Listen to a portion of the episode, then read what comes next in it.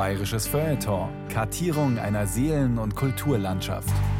Ein Podcast von Bayern 2.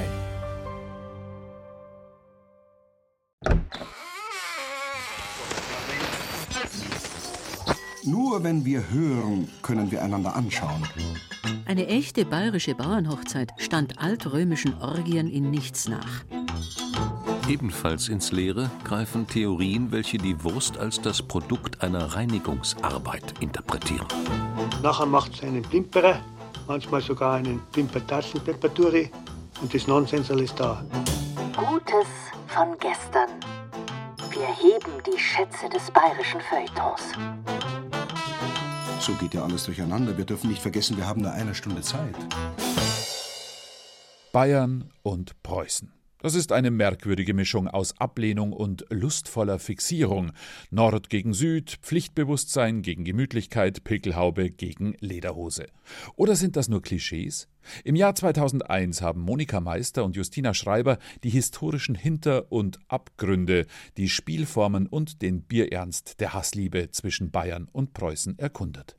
Ich habe einen Freund in Bayern, der sagt immer, Preußen sind die, die man nicht mögen, auch wenn es Bayern sind. Und jemand hat mal zu mir gesagt, ich wäre ganz nett. Mein einziger Fehler wäre, dass ich ein Preuße wäre. Das war ein Bayer, der das gesagt hat. Ich habe noch keine negativen Erfahrungen gemacht. Vor allen Dingen die Weißwurst. Die Haxen und die Models. Preuße. Ja, ein Ausländer. da wurde ich doch Bayern gehört. Der ist verwandt mit dem Storch. Der hat einen großen Schnabel und einen unwiderstehlichen Drang nach Süden. Der Bayer, der mag seine kriebige Ruhe und der preist da Pfotzen auf. Wir mengen es zwar, aber hm, zum Verarschen halt ein bisschen. Nicht? Ja, die haben richtig Spielmacher, die Pressen. Ein bisschen großschnauzig sind sie. Das ist bloß so ein Klischee, was die praktisch anhaben, praktisch, dass du einen zum Ärgern hast. Aber mehr nicht. Bayern und Preußen. Passanten auf dem Berliner Kudamm oder Besucher des Münchner Hofbräuhauses zu diesem Thema können fast alle etwas sagen. Ehrliches und Gescherdes, Witziges und Verächtliches. Zwar existiert das Land Preußen seit 1947 nicht mehr, trotzdem gibt es noch Preußen. Vor allem in den Köpfen der Bayern, wenn der Anschein nicht trügt. Die Süddeutschen und die Norddeutschen scheint eine Art Hassliebe zu verbinden. Ein Preuße fragt am Odeonsplatz einen Münchner. Sagen Sie mal, wenn ich hier die Straße geradeaus gehe, liegt denn da der Marienplatz? Der Münchner antwortet, der liegt erdo, wie's nicht ginge. Woher kommt eigentlich die merkwürdige Mischung aus Ablehnung und lustvoller Fixierung, diese zum Klischee erstarrten Gegensätze zwischen Nord und Süd, sturem Pflichtbewusstsein und behäbiger Gemütlichkeit, Pickelhaube und Lederhose? Welche Ereignisse haben das Verhältnis zwischen Bayern und Preußen so maßgeblich geprägt?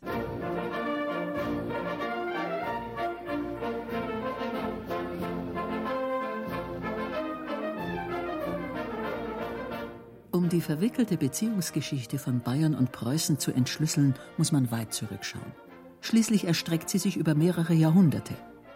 Im streng historischen Sinn agierten zunächst einmal nicht Bayern und Preußen, sondern Herrscherdynastien, die Hohenzollern und die Wittelsbacher. Die Territorien im mittelalterlichen Feudal- und Lehnsystem glichen einem bunten Fleckerlteppich. So hatten hohenzollernsche Preußen Besitztümer im heutigen Bayern und die Geschichte der bayerischen Wittelsbacher begann ausgerechnet im Herzen des späteren Preußen, in Brandenburg. Die wichtigsten Stationen im Zeitraffer. Im Jahre 1323 überlässt Kaiser Ludwig der Bayer seinem achtjährigen Sohn Ludwig, genannt der Brandenburger, die Mark Brandenburg zum Lehen. 50 Jahre dauert die Herrschaft der Wittelsbacher. Ludwigs Sohn Otto, genannt der Faule, verkauft die Mark an das Haus Luxemburg. Die Hohenzollern beginnen ihren Aufstieg im Jahre 1191 als Burggrafen von Nürnberg. Damit war der Grundstock für ihr fränkisches Territorium gelegt, das sie durch geschickte Politik schließlich auf die Markgraftümer Ansbach und Kulmbach-Bayreuth ausdehnen konnten. Anfang des 15. Jahrhunderts erhalten die Zollern durch König Sigismund die Mark Brandenburg zum Lehen. Und den Kurfürstentitel dazu. Unaufhaltsam stieg Preußen zur Großmacht auf. 1701 ernannte es sich selbst zum Königreich. Die einzig ernstzunehmende Konkurrenz um die Vormachtstellung waren die Habsburger in Österreich. Als diese begehrlich nach Bayern griffen, schritt Friedrich der Große ein. Ohne die Hilfe des Preußenkönigs, so der Historiker Johannes Erichsen vom Haus der bayerischen Geschichte, wäre Bayern verloren gewesen. Als nämlich 1777 das altbayerische Haus Wittelsbach im Mannesstamme ausstarb, verlangten die Österreicher einen Teil am bayerischen Erbe. Der pfälzische Erbe war schon bereit, das zu konzidieren, als Friedrich der Große sich dazwischen stellte und sagte, nein, wir erhalten Bayern in seiner Selbstständigkeit. Friedrich hatte überhaupt kein Interesse daran, die österreichischen Positionen wieder zu verstärken, die er gerade so schön geschwächt hatte. Und er hat für Bayern einen Krieg geführt, den Bayerischen Erbfolgekrieg. Der Beifall der Patrioten war Friedrich gewiss.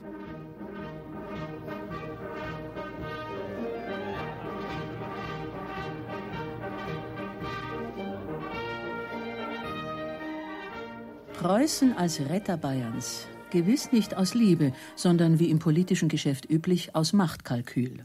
1791 dankt der letzte fränkische Markgraf Alexander aus der Zollernschen Linie zugunsten des Königs von Preußen ab.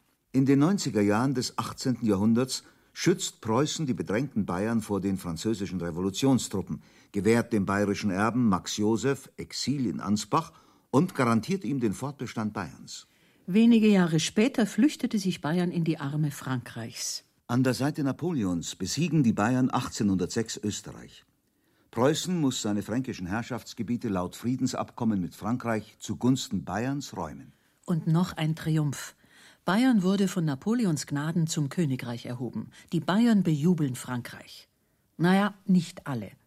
Der Kronprinz Ludwig machte keinen Hehl aus seiner antifranzösischen deutschen Gesinnung. Ludwig war ein begeisterter Anhänger des deutschen Wesens, was aus den Befreiungskriegen herkam und lief in München in der deutschen Tracht herum und trug an seiner Mütze das Kreuz der preußischen Landwehr, das Erkennungszeichen der Deutschgesinnten, was damals in Bayern ausdrücklich verboten war durch den Minister Montgelat. Er war überaus glücklich, als durch zwei Ehen auch familiäre Bande zwischen den Königshäusern geknüpft wurden. Prinzessin Elisabeth, die Halbschwester Ludwigs I., heiratete Friedrich Wilhelm IV.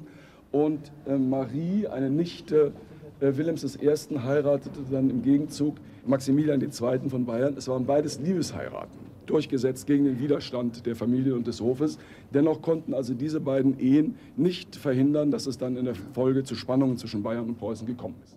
Der Konflikt entzündet sich an der Frage der künftigen staatlichen Einheit Deutschlands. Mit oder ohne das Vielvölkerimperium Österreich. Also die Groß- oder Kleindeutsche Lösung. 1866 kommt es zum Deutschen Krieg. Bayern kämpft an der Seite Österreichs gegen Preußen.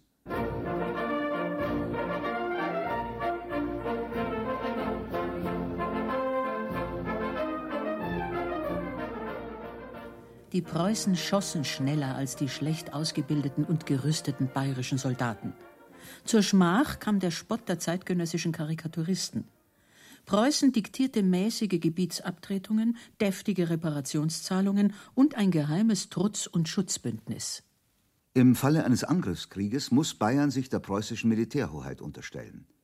Der Bündnisfall tritt 1870 ein, Frankreich erklärt Preußen den Krieg. Die nationale Begeisterung erfasste auch Bayern. In der Schlacht von Sedan besiegen Preußen und Bayern Napoleon. Noch in Versailles schmiedet Bismarck den deutschen Nationalstaat.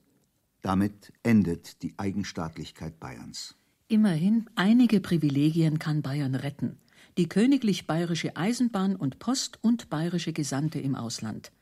Das linderte ein wenig die Demütigung, dass ausgerechnet der bayerische König Ludwig II. dem preußischen König auf Geheiß Bismarcks den Kaisertitel antragen musste.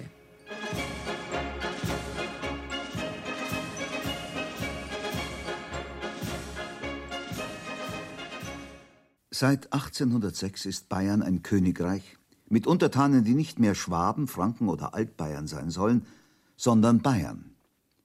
Dazu müssen sie aber erst erzogen werden, aber bitte nur von echten Bayern. Die Bayern wollen keine ausländischen und ja keine kosmopolitischen, am wenigsten nordländische Erzieher haben. Die Norddeutschen, mit wenigen Ausnahmen, verachten und hassen die Süddeutschen, glauben sich weit vor ihnen voraus und werden nie den herzlichen, unbefangenen Sinn derselben zu fassen oder zu schätzen wissen.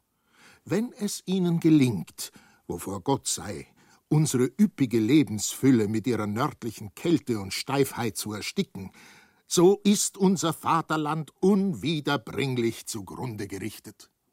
Johann Christoph von Aretin warnte seine lieben Landsleute nicht von ungefähr vor den norddeutschen Erziehern.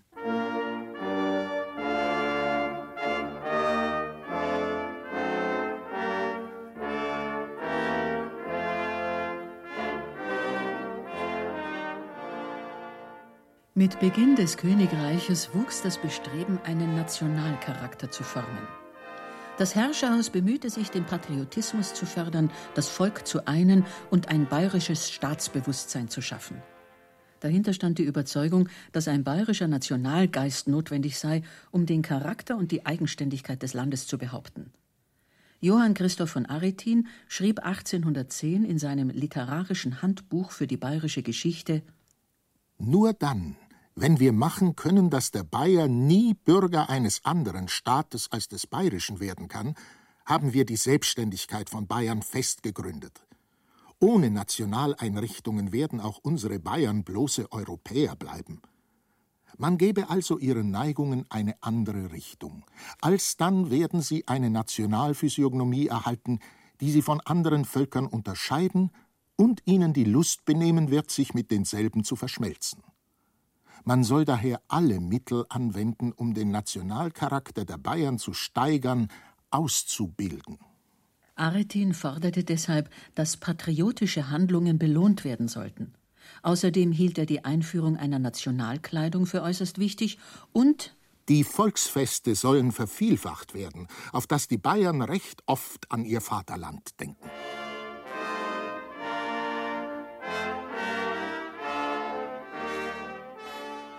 Im Jahr 1810 fand das erste Oktoberfest anlässlich der Hochzeit Ludwigs I. mit Prinzessin Therese statt.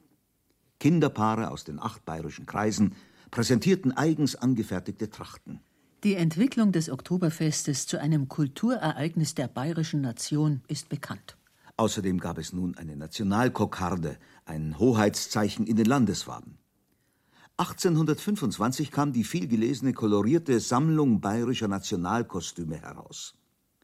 Ludwig I. führte 1835 ein bayerisches Wappen ein, das Symbole für die Pfalz, Franken, Schwaben, Ober- und Niederbayern vereinte.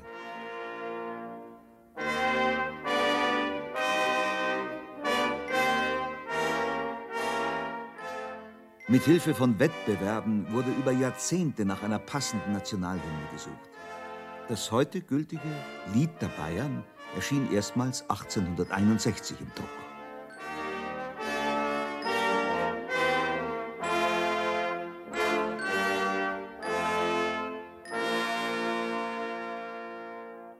Großen Eifer bei der Entwicklung des bayerischen Nationalcharakters zeigten König Max II. und seine preußische Gattin Marie. Sie liebte die bayerischen Alpen und versuchte Begeisterung für das Bergsteigen zu wecken. Er veranlasste Volksliedersammlungen und eine Inventarisierung des Brauchtums. Seine Fußreisen durch Bayern sind berühmt. Beide trugen mit Vorliebe Tracht und machten sie damit populär. Er bevorzugte eine modifizierte Jägerkluft, sie entwarf die erste Bergsteigerkleidung für Damen aus schwarzem Loden, lange Hose unter wadenlangem Rock, auf dem Kopf den Miesbacher Stöpselhut. Max II. wollte Bayern nicht nur einzigartig, er wollte es auch groß machen. Der geistige und wissenschaftliche Fortschritt Deutschlands sollte von Bayern ausgehen. Dadurch, so das politische Kalkül, werde Bayern zur Führungsmacht der deutschen Mittelstaaten aufsteigen und seine Eigenständigkeit sichern können. Eine zeitgemäße Version heutiger Laptop- und Lederhosenpolitik. Die Mehrheit der innovativen Wissenschaftler lehrte nicht an den heimischen Universitäten. Wie 50 Jahre zuvor Montgelat berief Max II. daher außerbayerische Gelehrte. Da flammten die Emotionen in der Öffentlichkeit erneut auf. Er war nämlich überzeugt von der Qualität der norddeutschen Wissenschaft. Er hat in Göttingen studiert und äh, meinte, dass man also es der bayerischen wissenschaftlichen Szene gut täte, wenn man also norddeutsche Gelehrte briefe. Das hat er auch getan. Der wichtigste von ihnen ist vielleicht äh, Justus von Liebig gewesen. Liebigs Fleischextrakt sagt Ihnen allen noch etwas. Aber es gehören auch Dichter dazu wie Paul Heise und viele andere. Diese Leute, die nun protestantisch waren, die meistens von dem kleindeutschen Modell für die deutsche Einigung überzeugt waren, fielen in München außerordentlich unangenehm aus. Man nannte sie die Nordlichter. Ein Nordlicht ist brillant, aber es wärmt nicht. Es ist ein kaltes Licht. Und in diesem Nordlichterstreit werden diese Vorurteile gegen die arroganten Preußen, die so schnell mit, fertig mit dem Maule sind, die keine Rücksicht nehmen auf die nationalen Sentiments, auf die Religion und so weiter, die werden da zum ersten Mal richtig formuliert. Nordlicht, das war die ironische Metapher für einen Norddeutschen, der glaubte, das Licht der Erleuchtung nach Bayern zu tragen. Selbst in den Duden hat der Begriff Einzug gehalten. Laut großem deutschen Wörterbuch ist ein Nordlicht eine aus Norddeutschland stammende, die eigene Bedeutung, die eigenen Fähigkeiten überschätzende Persönlichkeit des öffentlichen Lebens, besonders der Politik, die sich überflüssigerweise, ärgerlicherweise in Süddeutschland oder auf nationaler Ebene betätigt. Sehen Sie mal hier. Haben Sie den Katalog schon gelesen? Nein, ich lese keinen Katalog. Ich lese. Das ist der Prospekt der Firma Gebrüder Klausing in Neuruppin, Abteilung Futtermittel. Mhm. Na, mit was füttern Sie Ihre Kühe? Ha? Ja, mit Leberknädel nicht. Ich wette, Sie haben keine Ahnung, wie viel Trockenfutter Sie geben müssen. Na, da weiß ich gar nichts. Und die Futternorm von Professor Schulze, die kennen Sie auch nicht, Nee, was? gar nicht, nein. Protein plus Amide plus Fett.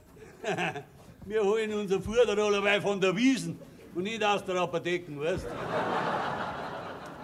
Ich will Ihnen mal was sagen. Ich gebe Ihnen jetzt mal den Prospekt mit. Vielleicht geht Ihnen dann ein Licht auf. Mit Kaufmannstüwe und dem Landwirt Josef Filser prallen zwei Welten aufeinander.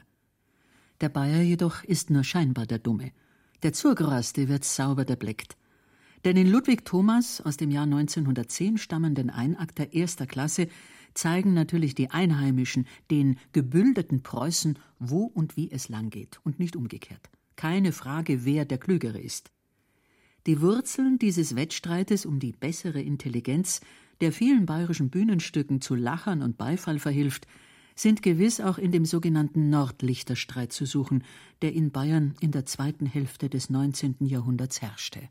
Im Nordlichterstreit prallten unterschiedliche ideologische Standpunkte und unvereinbare Lebenseinstellungen aufeinander. Großdeutsch gegen Kleindeutsch, Protestantismus gegen Katholizismus, Konservatismus gegen Liberalismus, Aufklärung gegen Klerikalismus, die Autorität des Glaubens gegen die Freiheit der Wissenschaften, Fortschritt gegen Provinzialismus, Rationalität gegen Emotionalität. Überfremdungsangst gegen kulturelle Vielfalt. Und nicht zuletzt ging es um verletzte Eitelkeiten. Der König pflegte einen engen persönlichen Kontakt mit den Berufenen, empfing sie zu wöchentlichen Symposien, ließ sich Gutachten erstellen und ehrte besondere Verdienste mit dem Maximiliansorden für Wissenschaft und Kunst. Solche Gunsterweisungen verfolgten die bayerischen Professoren mit zunehmendem Misstrauen. Zumeist wohl aus Groll darüber, dass diese nicht hoffähigen Gelehrten und Schriftsteller eines vertraulichen Verkehrs mit der Majestät gewürdigt wurden, der ihnen versagt blieb. Vermutete der Schriftsteller Paul Heise, der 1854 für ein Jahresgehalt von 1000 Gulden nach München berufen wurde. Mich empfing eine unfreundlich, wo nicht feindselig gesinnte Schar einheimischer Kollegen, deren Verhalten gegen den Fremdling seinen Charakter stählte und ihn dazu trieb, stets sein Bestes zu geben.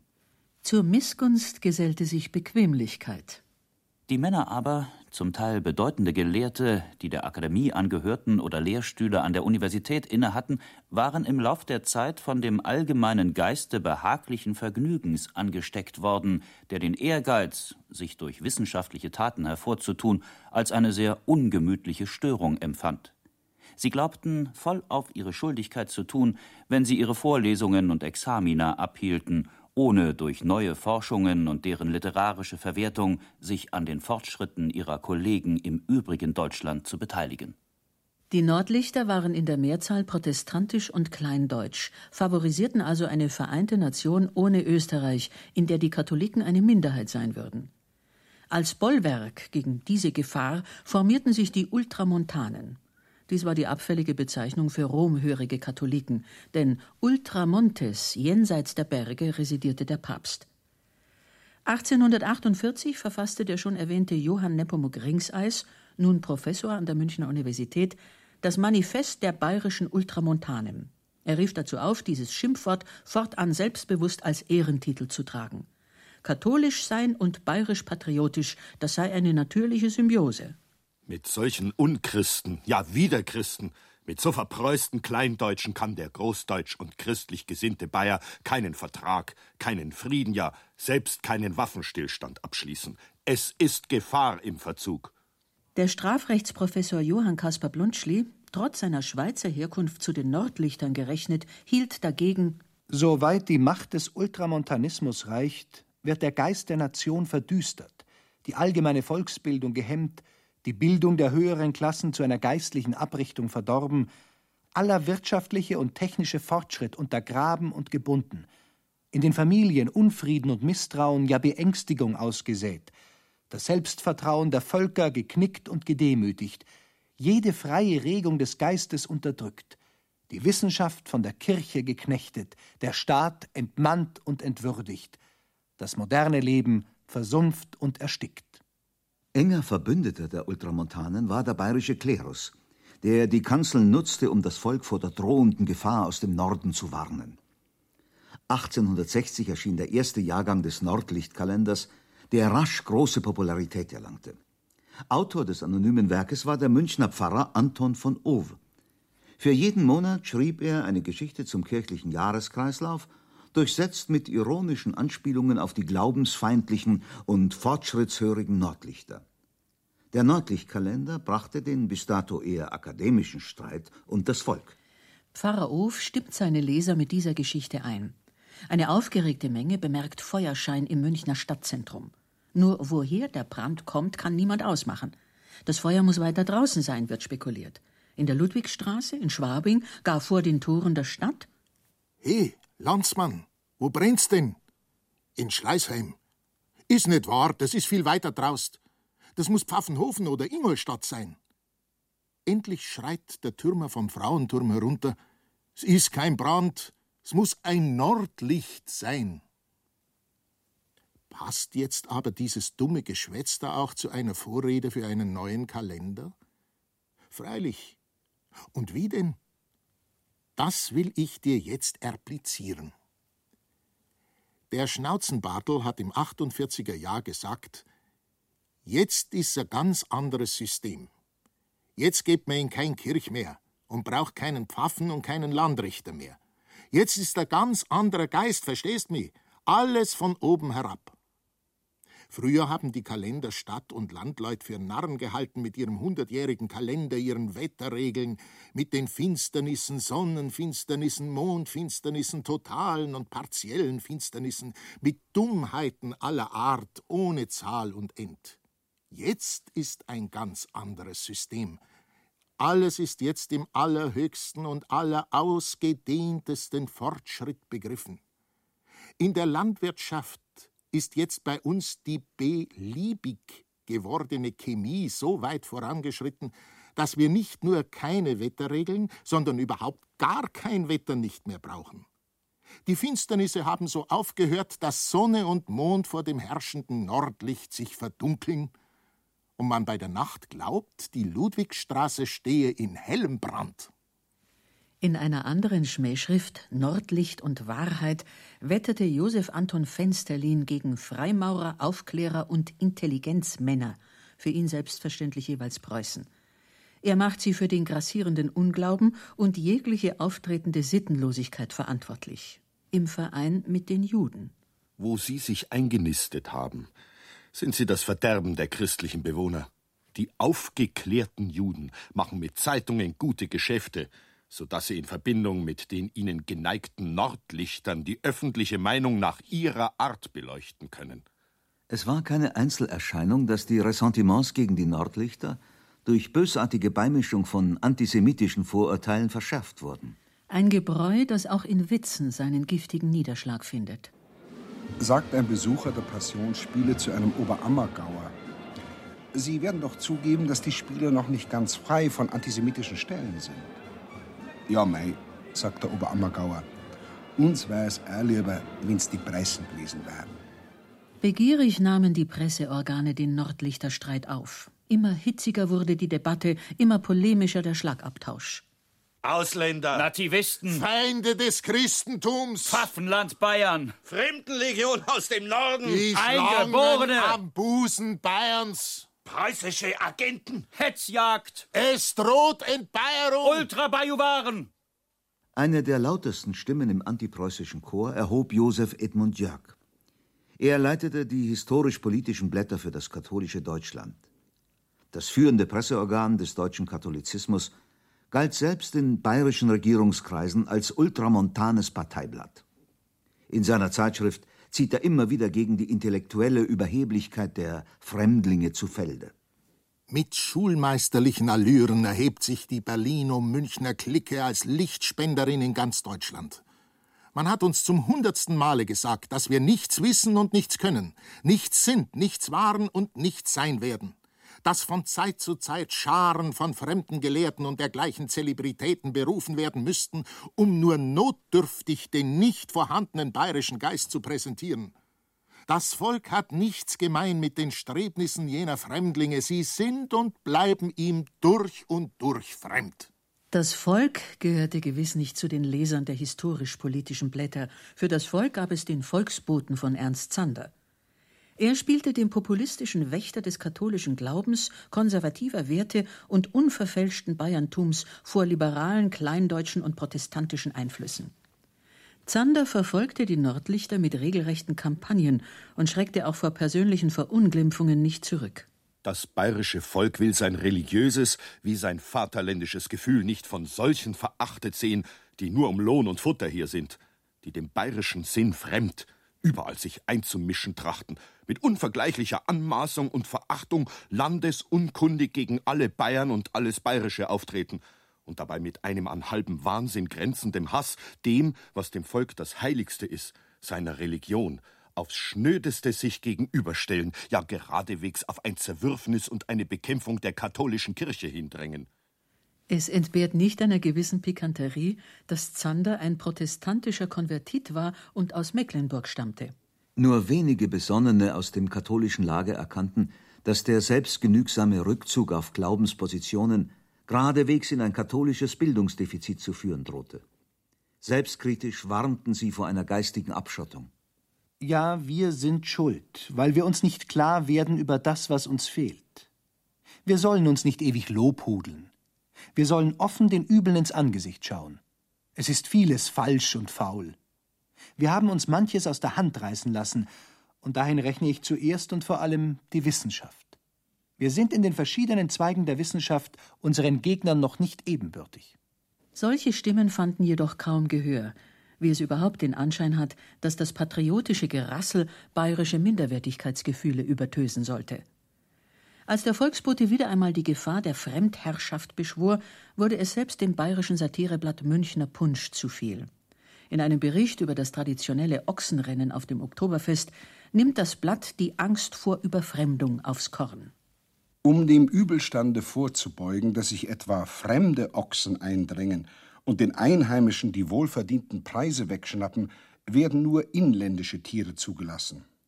Bei uns herrscht selbst genug Viehzucht und Ordnung. Wir bedürfen keiner auswärtigen Hilfe. Das Ausland braucht uns keine Lichter zu liefern. Der Einfluss der Fremdenlegion auf den König war weit geringer, als die Propaganda unterstellte. Maximilian, bekannt für seine Zögerlichkeit, ließ sich zu jedem preußischen Gutachten ein bayerisches Gegengutachten erstellen. Auch die Verhältnisse an der Münchner Universität hatten sich nicht wesentlich verändert. Eine genaue Auflistung der Herkunft und Religion aller Dozenten ergab, an der Münchner Universität lehrten 73 Prozent Katholiken und 27 Prozent Protestanten, 74 Prozent Einheimische und 26 Prozent außerbayerische Professoren. Also eine satte katholisch-bayerische Zweidrittelmehrheit. Doch die antipreußische Stimmungsmache zeigte schließlich Wirkung. Der König befürchtete, den Rückhalt im Volke zu verlieren und sah sich genötigt, vermehrt politische Repräsentanten des echten Bayerntums um sich zu scharen.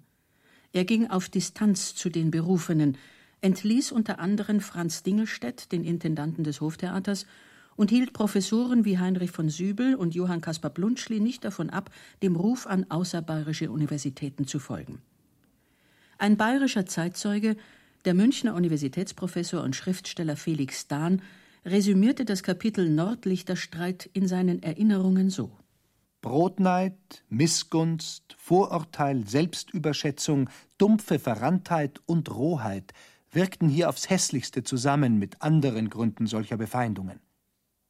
Mit dem ultramontanen Hass gegen die protestantische Bildung und mit dem partikularistischen Hass der äußersten Blau-Weißen wider das Preußentum der meisten Berufenen. Das Feindbild der Hetzkampagnen setzte sich in den bayerischen Köpfen fest. Der Preuße ist überheblich, eingebildet, besserwisserisch und geschwätzig. Diese negativen Zuschreibungen konnten auch dazu dienen, den eigenen Minderwertigkeitskomplex zu verbergen. Eine andere Möglichkeit, das beschädigte Selbstwertgefühl aufzubauen, bot das Erzählen von Preußenwitzen. Hier behielt ja meistens der Bayer das letzte Wort. Ein Preuße fragt zwei Bayern nach dem Weg zum Hofbräuhaus. Keine Antwort. Er probiert es auf Englisch, Französisch, Italienisch. Keine Antwort. Entnervt gibt er auf.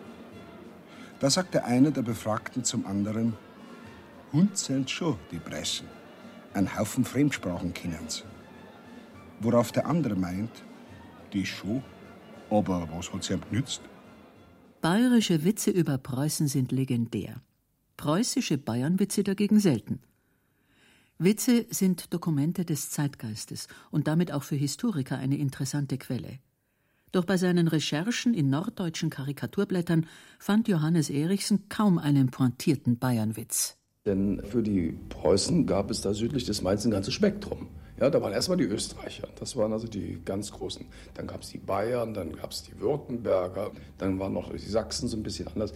Das heißt, wenn Sie die Karikaturen durchsehen, kriegen Sie das Gefühl, dass die Bayern für die Preußen nur sozusagen ein Ausschnitt im Spektrum des Feindbildes waren. Ja? Während vice versa die Preußen also eine ganze gewaltige schwarze Gewitterwand für die Bayern gewesen sind. Der Blick der Preußen auf Bayern war eingeschränkt. Auch die schriftlichen Zeugnisse zeigen es. Einzelne Erlebnisse werden dort gern verallgemeinert oder effekthascherisch dargestellt. Friedrich der Große zum Beispiel fällte das Urteil Bayern ist das furchtbarste Land Deutschlands und das mit dem geringsten Geist. Es ist das irdische Paradies, bewohnt von wilden Tieren. In Bayern lebt ein raufender, saufender Menschenschlag. Dieses Motiv beherrschte seit dem Mittelalter die Reiseberichte. Die bayerischen Einwohner kamen den Fremden meist wie exotische Wilde vor. Johann Caspar Riesbeck zum Beispiel reiste 1783 durch Bayern, um die dortigen Bewohner und ihre Lebensverhältnisse zu studieren, und befand, das eigene eines Bayern ist ein sehr runder Kopf, nur das Kinn ein wenig zugespitzt, ein dicker Bauch und eine bleiche Gesichtsfarbe. Es gibt mitunter die drolligsten Figuren von der Welt, mit aufgedunsenen Wänsten, kurzen Stammfüßen und schmalen Schultern, worauf ein dicker, runder Kopf mit einem kurzen Hals sehr seltsam sitzt. Mit der Liederlichkeit und Andächtelei vereinigt das Landvolk eine gewisse wilde Tapferkeit, die oft sehr blutige Auftritte veranlasst. Wenn Sie eine Kirchweihe oder sonst eine öffentliche Lustfeier loben wollen, so sagen Sie, da ging's lustig zu, es sind vier oder fünf tot oder zu Krippel geschlagen worden. Und wenn es ohne Mord und Blut abläuft, so heißt das Fest eine Lumperei. Selten hielten sich Reisende damals länger in Bayern auf. Ihr Interesse an Land und Leuten war wohl nicht groß genug. Sie passierten, wie etwa der Geheime Rat Goethe, das süddeutsche Alpenland nur auf dem Weg in die Schweiz, nach Tirol oder Italien. Ganz anders jedoch lag der Fall bei dem Berliner Verleger Friedrich Nicolai. Er war ausgezogen zu beweisen, dass die katholische Religion ein großes Hindernis für die Aufklärung darstelle. Die besten Belege für diese Theorie fand er in Bayern. Dort fielen ihm die ungehobelten Trink- und Tischsitten auf, die Fremmelei, die zahllosen unehelichen Kinder und die unbestellten Felder. In seinen Augen lag der Süden Deutschlands ganz offensichtlich in seiner kulturellen Entwicklung hinter dem protestantischen Norden zurück. Er betrachtete den Bayern wie ein launisches Kind, das erzogen werden muss. Der gemeine Mann ist in Kenntnissen höchst eingeschränkt, so wie in allen katholischen Ländern, hat etwas sehr Rohes im Äußerlichen, besonders sind seine Vergnügungen sehr lärmend, und wenn er betrunken ist, so tobt er nicht wenig. Übrigens ist etwas sonderbar Treuherziges und Dienstfertiges in seinem Betragen, ob er einem gleich trotzig und keck in die Augen sieht, so wird er doch einem Fremden nicht leicht eine billige Hilfe versagen, zum Beispiel ihn auf der Gasse zurechtweisen und allenfalls eine ziemliche Strecke mitgehen, damit dieser sich nicht verirre. Man muss sich aber hüten, ihn böse zu machen. Zum Beispiel nicht etwa Bayern verachten oder an der Wirksamkeit eines Gnadenbildes zweifeln, denn da schlägt er gleich mit den Fäusten zu. Bereits im Mittelalter gab es auch Reisende, die angesichts Bayerns ins Frohlocken und nicht ins Zittern gerieten. Sie waren unter anderem von der Gastfreundlichkeit der Einheimischen fasziniert. Eine Empfehlung von Martin Luther. Wenn ich reisen sollt, wollt ich nirgendwo lieber denn durch Schwaben oder Bayerland. Denn sie sind freundlich und gutwillig, beherbergen gern und gehen den Wandersleut entgegen und tun ihnen gute Ausrichtung für ihr Geld. Grüß Gott, bei uns im schönen Bayernland. Dort sind die Leute so zünftig beieinander. Ja, die Gaudi, die ist riesengroß. Auf dem Bauerndorf, ja, da ist was los. Auf den Bergen blüht der Enzian und grüßt ihn ab ins Tal zur Autobahn. Denn beim Alpengrün die Zither klingt, das ganze Bayernland fröhlich singt. Grüß Gott! Der bayerische Fremdenverkehr entwickelte sich erst zu Beginn des 19. Jahrhunderts. Damals reisten Münchner Bürger gerne in das bayerische Oberland. Sie besuchten Heilbäder, gingen auf die Jagd oder nahmen an Wallfahrten teil. Ihnen folgten Landschaftsmaler, die sich für die Sommermonate auf Bauernhöfen einmieteten. Ihre Bilder und die Bücher der Reiseschriftsteller machten vor allem das Gebiet der südlich von München gelegenen Seen in ganz Deutschland bekannt. Diese wiederum regten Wanderer dazu an, das bayerische Landleben zu erkunden. Mag man das Volk in seinen ernsten oder heiteren Stunden, bei seinen Freuden oder Schmerzen aufsuchen, immer begegnen wir einem rückhaltlos sich hingebenden, kindlich gläubigen Gemüt. Laut und ungebunden sehen wir die Landsleute in ihrer kleidsamen Tracht sich sonn- und festtags um die langen Tische der schlichten Gasthöfe sammeln. In endlosen Reihen, dicht aneinander gehockt, beide Ellbogen aufgestemmt, die Pfeife im Munde, hat es des Diskurrierens kein Ende. Umso mehr, als das in ihrer Mitte aufgestapelte landesübliche Gebräu, das aus großen Fässern in irdene Humpen gespendet wird, reichlich für frische Anregung sorgt. Voller Begeisterung beobachtete die Schriftstellerin Marie Lipsius im Jahr 1876 das dörfliche Leben in der Nähe des Tegernsees. Zu diesem Zeitpunkt war die Gegend, die sie bereiste, für den Fremdenverkehr bereits richtiggehend erschlossen. Eine neue Klasse von Touristen reiste nun nach Oberbayern. Mit der Eröffnung der Eisenbahnlinie Berlin-München 1859 kamen Sommerfrischler auch aus Nord- und Mitteldeutschland. Die Preußen kommen. Sie stiegen in den einfachen Dorfgaststätten ab, badeten in den Seen, kauften Trachtenkleidung, bestaunten fröhliche Sennerinnen und wackere Zecher, kletterten auf hohe Berge. Vor allem aber suchten die Norddeutschen eines in Bayern. Die herrliche Natur. Ruhrländer und Berliner kamen aus dicht besiedelten Großstädten, wo Mietskaserne an Mietskaserne stand. Tagtäglich waren sie dem Lärm und Gestank von Kohlegruben oder Industrieanlagen ausgesetzt. Der grüne, hügelige Bauernstaat musste ihnen wie das Paradies vorkommen, in dem sinnenfreudige Menschen im Einklang mit der Natur lebten. Wer jemals in klarer Spätsommernacht im Mondes- und Sternenglanze am Ufern des Tegernsees geweilt, der wird den Zauber dieses Bildes nicht leicht vergessen. Berg und Wald, Himmel und Erde spiegeln sich dann wieder in der silberschimmernden Flut, in dessen bunt beflaggte Schiffe darüber hinziehen, funkelnde Lichtstreifen zurücklassend. Fröhliche Stimmen, Sang und Klang tönen vom Wasser herüber ans Land. Bunt beleuchtete Kähne bergen hier und dort ein Männerquartett, das die gemütlichen Volksweisen mit dem üblichen Jodler beschließt.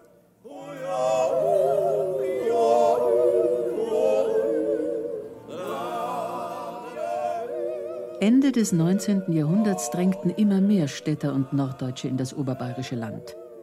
Die Sehnsucht nach einer intakten, unzerstörten Welt ließ sie in einen wahren Alpenrausch verfallen. Sie interessierten sich für alpenländische Singspiele, Dorfromane, Hinterglasbilder, Heiligenfiguren, Leonhardi-Fahrten und Georgiritte. Die Preußen wollten all das sehen und erleben, was sie nicht hatten und waren. Das tat dem bayerischen Heimatstolz und den Haushaltskassen gut. Die Fremdenverkehrsgemeinden gaben ihr Bestes, die steigende Nachfrage nach Mehlspeisen, Bier, Raufereien, Schublatteln und Stanzeln zu befriedigen. Die Einheimischen begriffen schnell, dass sie als echte Bayern bestimmten Vorstellungen entsprechen mussten. Die verzückten Blicke und die rollenden Münzen der Fremden brachten es ihnen gut bei. Manch einer oder manch eine glaubte bald selber an die eigene urwüchsige Lebensart, wenn sie den Seppel oder die Liesel für die Preußen machten. Ich muss jetzt leider zum Film gehen, das mein Geld wieder. Stimmt um auch am bayerischen Deppen, da ist am meisten verdient.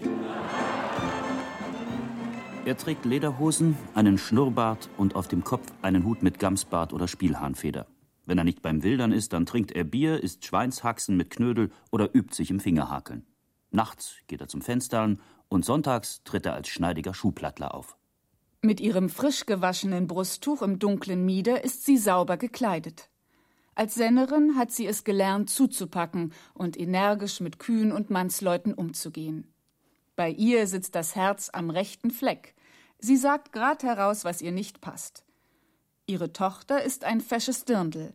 Abends musizieren oder singen sie zusammen in der Stube.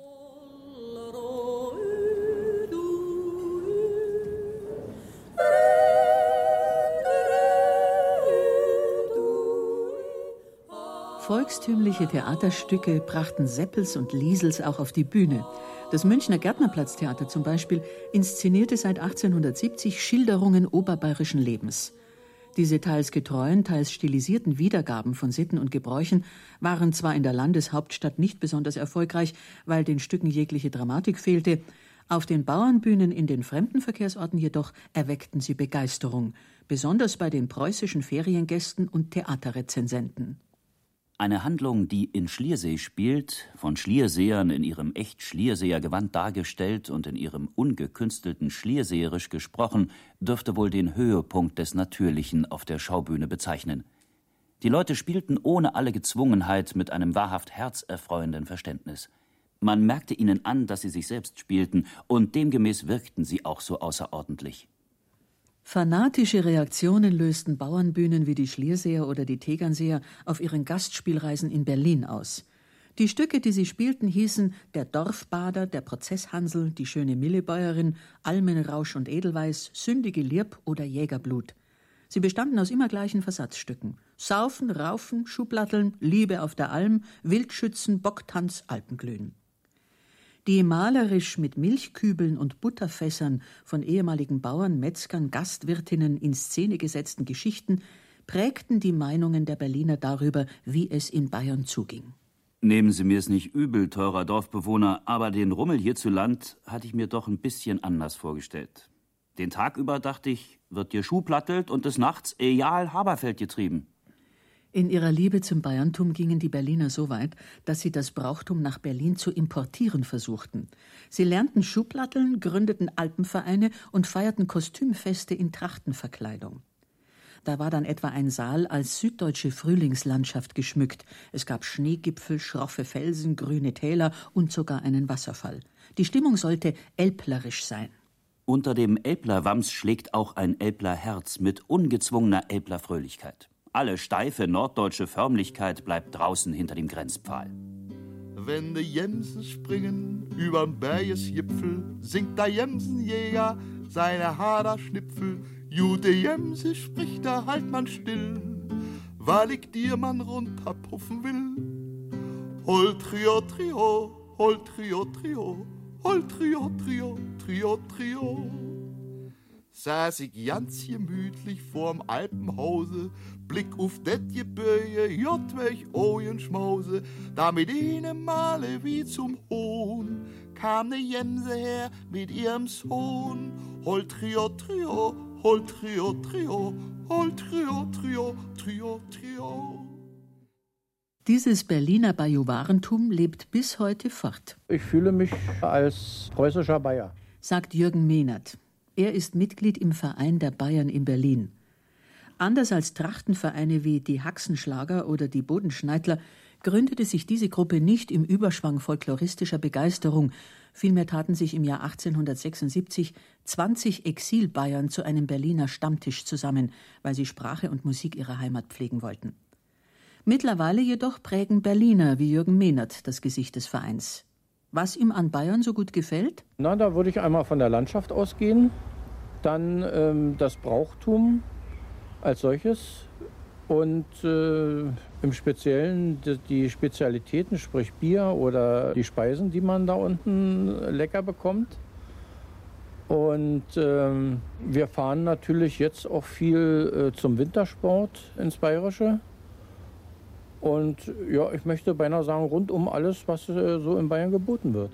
Hol Trio, Trio, hol Trio, Trio, All Trio, Trio, Trio, Trio.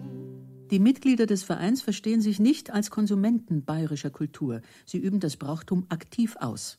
Jürgen Mehnert hat in den 50er Jahren bei den Bayern in Berlin das Schuhplatteln gelernt. Man muss einmal äh, die Schläge beherrschen und die Schläge, das sind ja die, die man auch akustisch äh, wahrnimmt.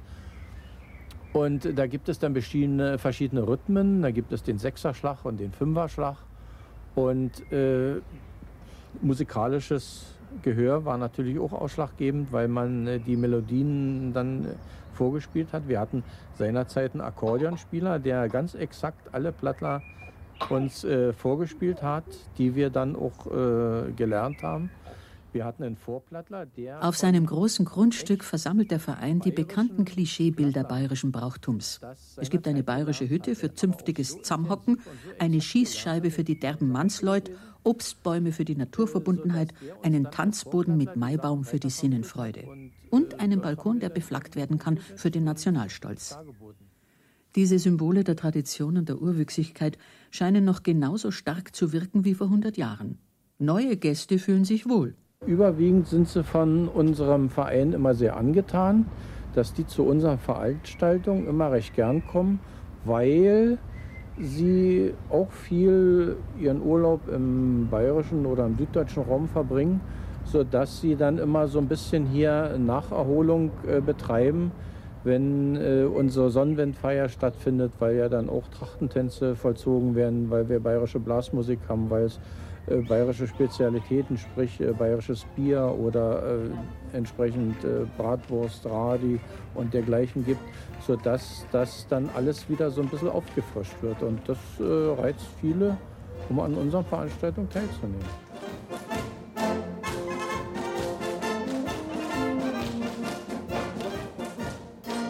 Dem bayerischen Grandler, der ebenso zum folkloristischen Bayernbild gehört wie der Wilderer und die Sennerin, boten und bieten die assimilierten Preußen reichlich Stoff zum Ärgern. Denn sie fügen dem Feindbild vom besserwisserischen Preußen eine neue Variante hinzu. Scheinen sie sich doch für die besseren Bayern zu halten. Drei Bayern sitzen am Stammtisch. Das Bier wird allerweil bitterer, sagt der Erste. Und Gnädel sind auch bloß mehr künstlich, sagt der Zweite. Und überhaupt, unsere Regierung ist ein Sauhaufen. Die deren doch überhaupt nichts für uns. Da dreht sich ein Herr am Nachbartisch um. Verdammt nochmal, wenn es Ihnen in unserem schönen Bayernland nicht gefällt, dann wandern Sie doch hier fälligst aus.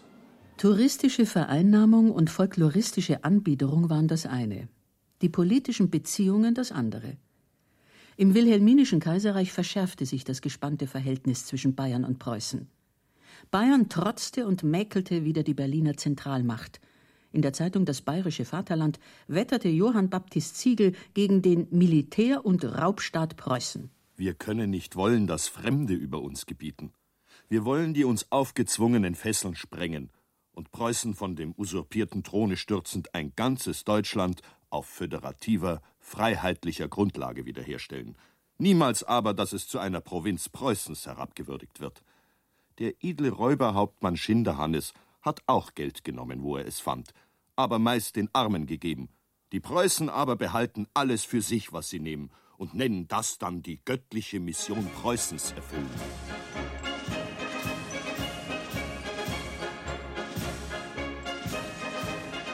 Der preußische Gesandte in Bayern, Philipp von Eulenburg, retournierte nach Berlin. Das ganze katholische Oberbayern sitzt auf den dicken Hinterbeinen wie ein Känguru und hat die große Bauchtasche mit bayerischem Vaterland, Münchner Fremdenblatt und anderen schönen Blättern vollgestopft, während es eine Maß Bier nach der anderen trinkt. Die Bayern können weder schnell denken noch präzise handeln. Vor allem die Satirezeitschriften nahmen um die Jahrhundertwende mit spitzer Feder die Kluft zwischen preußischer Zackigkeit und bayerischer Gemütlichkeit aufs Korn. Karikaturisten wie Karl Arnold und Olaf Gulbrandsson vom Simplicissimus trieben die Stereotypen vom derben, bodenständigen Bayern und dem asketischen, aufgeblasenen Preußen auf die Spitze. Ein beliebtes Sujet war der polternde Hurra-Patriotismus Wilhelms II.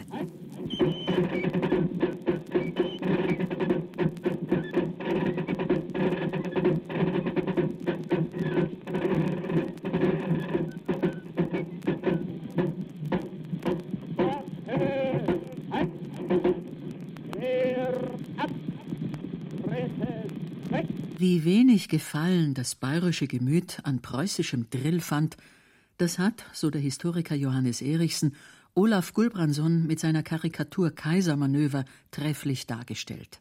Seine Majestät der Kaiser erklären dem Prinzen Ludwig die feindlichen Stellungen. Sie sehen dieser alte Herr in den krumpeligen Hosen da hinten mit dem dicken Bauch, der so denkbar interessiert reinschaut. Das ist der bayerische König, der sich nun nicht für Militär interessierte.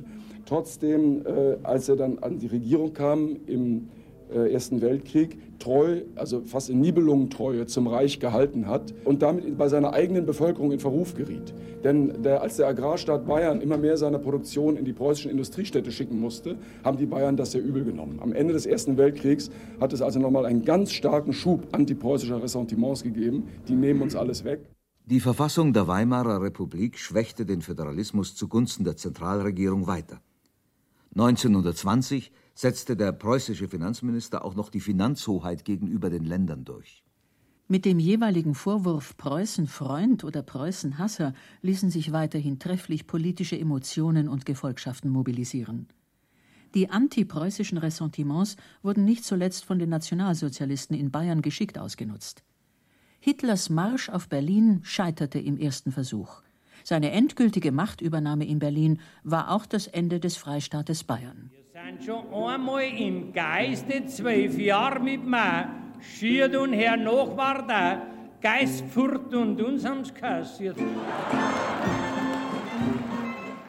Am 9. März 1933 wurde Bayern als letztes der deutschen Länder gleichgeschaltet.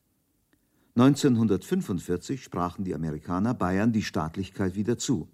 Es konnte sich erneut Freistaat nennen.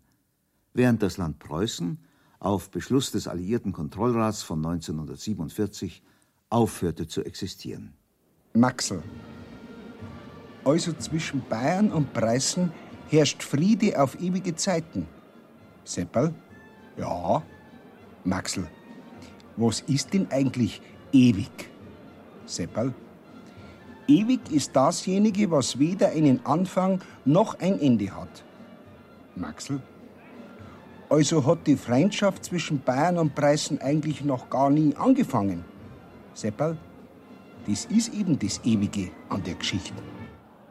So, und jetzt, liebe Brüder aus dem Norden, trinken wir miteinander Prost. Hebt auf eure Maskrüg, nicht da so ein Gurgel Rost. Stoßt so mit uns Bayern, wir haben mit euch Mutz Freit, zu einem Prosit der Gemütlichkeit.